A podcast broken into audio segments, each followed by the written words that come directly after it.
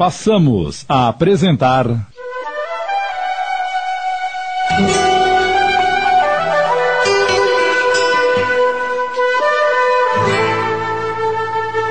A Mansão da Pedra Torta. Uma minissérie de Júlio Carrara.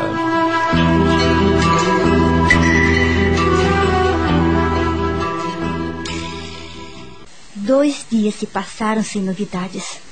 Uma chuva caía lá fora, o frio era intenso e eu não me aventurei a sair. No terceiro dia, o tempo melhorou e o sol pareceu dar vida a tudo. Cirilo estava melhor. Na aula da tarde, estava curiosa para ver a sala trancada e comentei sobre ela para recordar Cirilo que prometeu me levar até lá.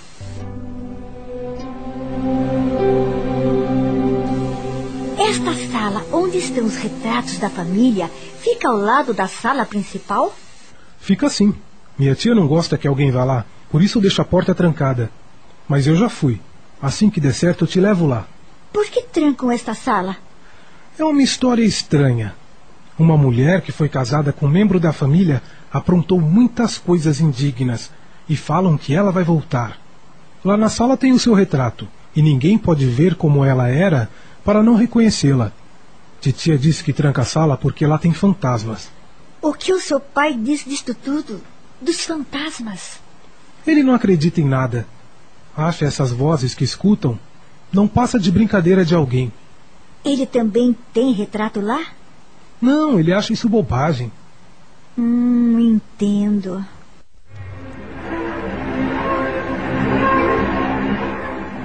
Terminando a aula, fui para o meu quarto. Pode entrar. Ana, Michel, o filho do jardineiro, pediu para te chamar. Ele está te esperando lá na garagem. Estou indo lá.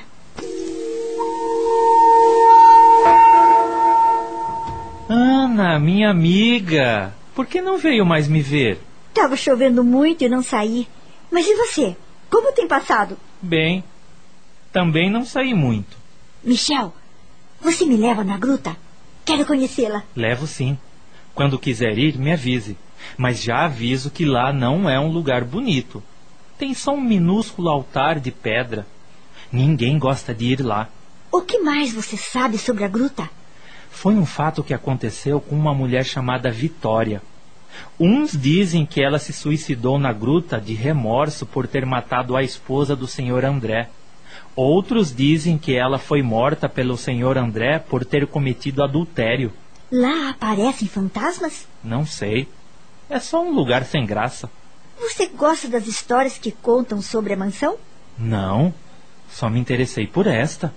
Existem muitas histórias sobre essa Vitória. É mesmo. Michel, você queria falar comigo? Bem, Ana, é que eu estou atrasado na escola. Se você puder me ensinar. Será um prazer ensiná-lo. Mas tem que ser à noite, após o jantar. Mas vai ter que ir até a minha casa. Dona Eleonora não gosta que os moradores da fazenda entrem na mansão. Mas eu venho te buscar e te trazer de volta. Combinado. Te espero aqui.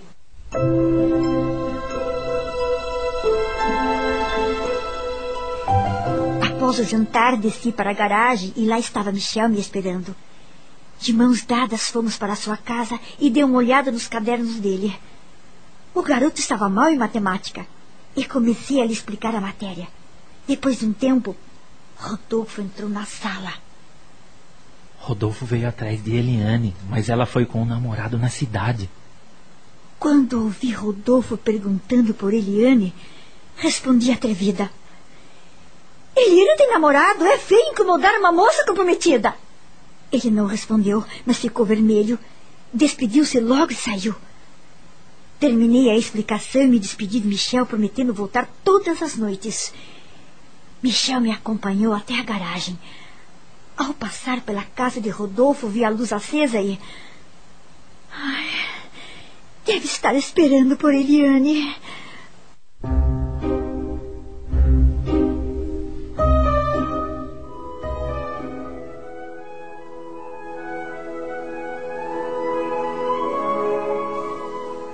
Dia seguinte, acordei de mau humor.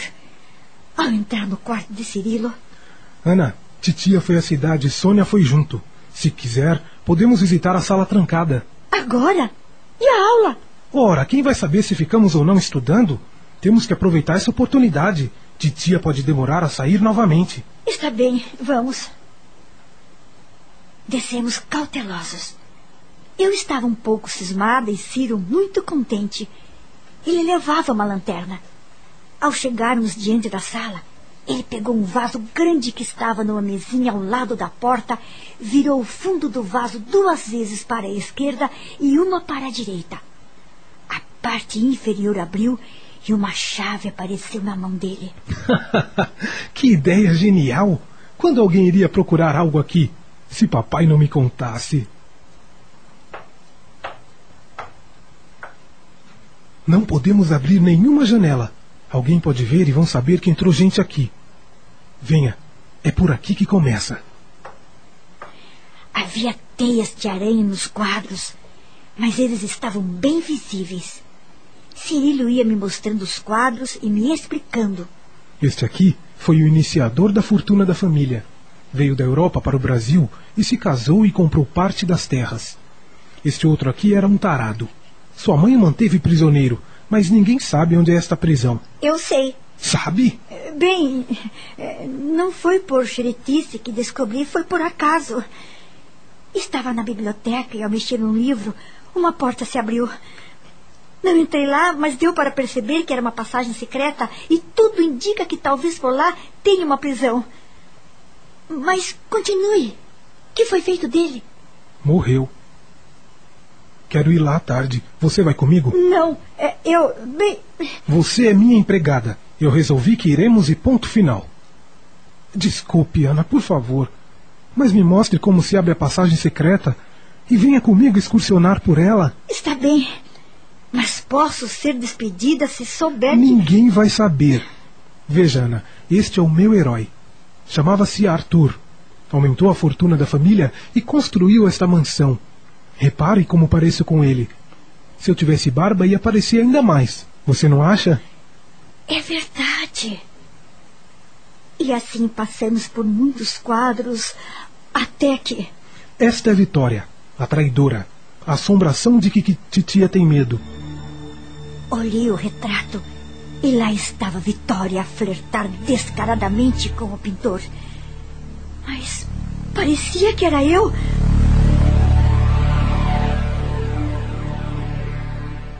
Estamos apresentando. A Mansão da Pedra Torta. Voltamos a apresentar.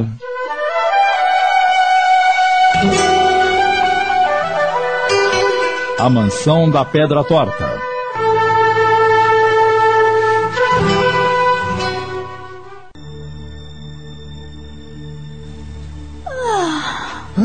Você está se sentindo mal? Puxa, como você se parece com ela! Impressionante! Ah, é, pode ser. Quem era o marido dela? O homem que a matou? Este aqui. Chamava-se André. E esta é a primeira esposa que foi assassinada por Vitória. Vitória não matou ninguém. O quê? Nada não. André teve filhos? Com a primeira esposa teve um chamado Luiz, que morreu jovem de maneira misteriosa. Com a terceira esposa teve dois, sendo que um deles é o pai da tia Leonora, o meu bisavô. É este aqui, simpático, não é? Vitória não teve filhos? Não. Falam que ela amava Luiz como se fosse filho dela. Luiz é este aqui. André se apaixonou por Vitória quando estava casado. E quando sua esposa morreu, ele se casou com ela. Eu prestava atenção ao que Cirilo falava, mas estava fascinada pelo retrato de André, que achei parecidíssimo com Rodolfo. Talvez seja só impressão. André não tinha cicatriz. E era orgulhoso e prepotente, tanto no retrato jovem como no idoso. Vamos. Pusemos tudo no lugar Fechamos a porta e guardamos a chave. Acompanhei Ciro até o seu quarto. Não quero ter aula hoje, Ana. Estou cansado e quero descansar para a excursão de hoje à tarde. No meu quarto escutei o barulho de cavalos. Abri a janela e olhei para baixo. E lá estava Rodolfo puxando um belo animal. É parecidíssimo com André. Percebendo que estava sendo observado, Rodolfo olhou para cima e, ao me ver, assinou com a mão e entrou na estrebaria. Ele não se interessa por mim. Acho que não estou gostando mais deste lugar.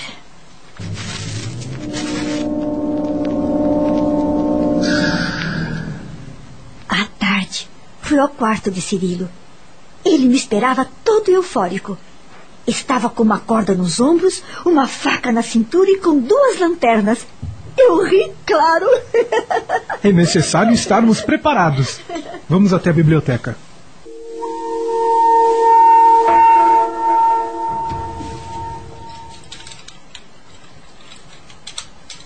É melhor trancar a porta. Assim evitaremos que alguém entre aqui.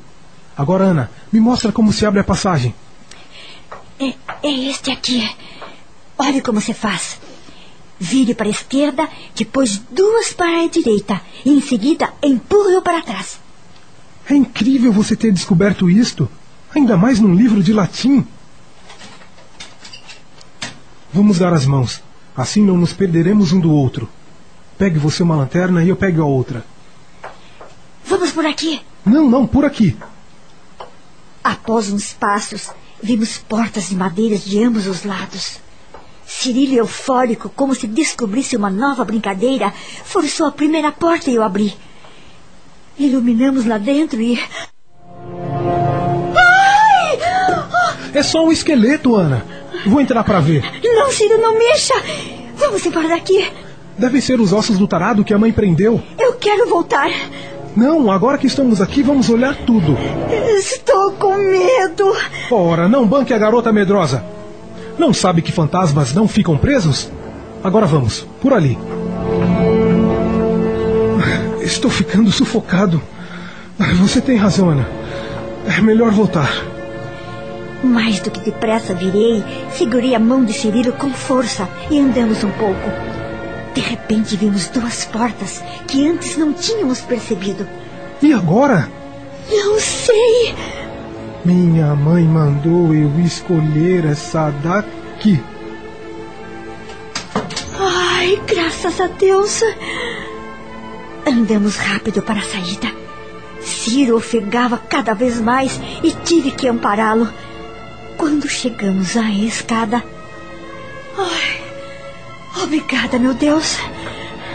Saímos da passagem secreta e respiramos contentes quando pusemos os pés na biblioteca. Ah, preciso sentar um pouco. Não, Ciro. Você está sujo. Vou fechar a passagem e levá-lo para o seu quarto. Fechei a passagem e limpei as marcas que nossos calçados empoeirados deixaram no tapete.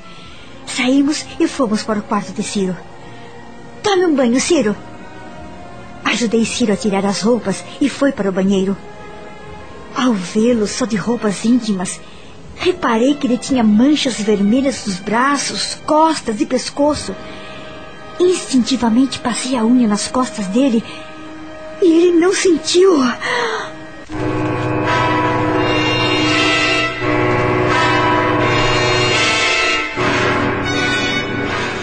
Ao voltar do banho, o garoto pôs o roupão e Vou descansar, Ana. E você, gostou do passeio? Sim, não, não sei. Até amanhã. Será ranceníase? Só pode ser. Na biblioteca deve ter livros sobre o assunto. Ao entrar na biblioteca, procurei nas estantes e achei um livro novo de biologia. Folhei o livro e notei uma página marcada bem no capítulo sobre a doença que fui pesquisar. Li o capítulo com muita atenção. Não tenho mais dúvidas. Cirilo leproso. Acabamos de apresentar.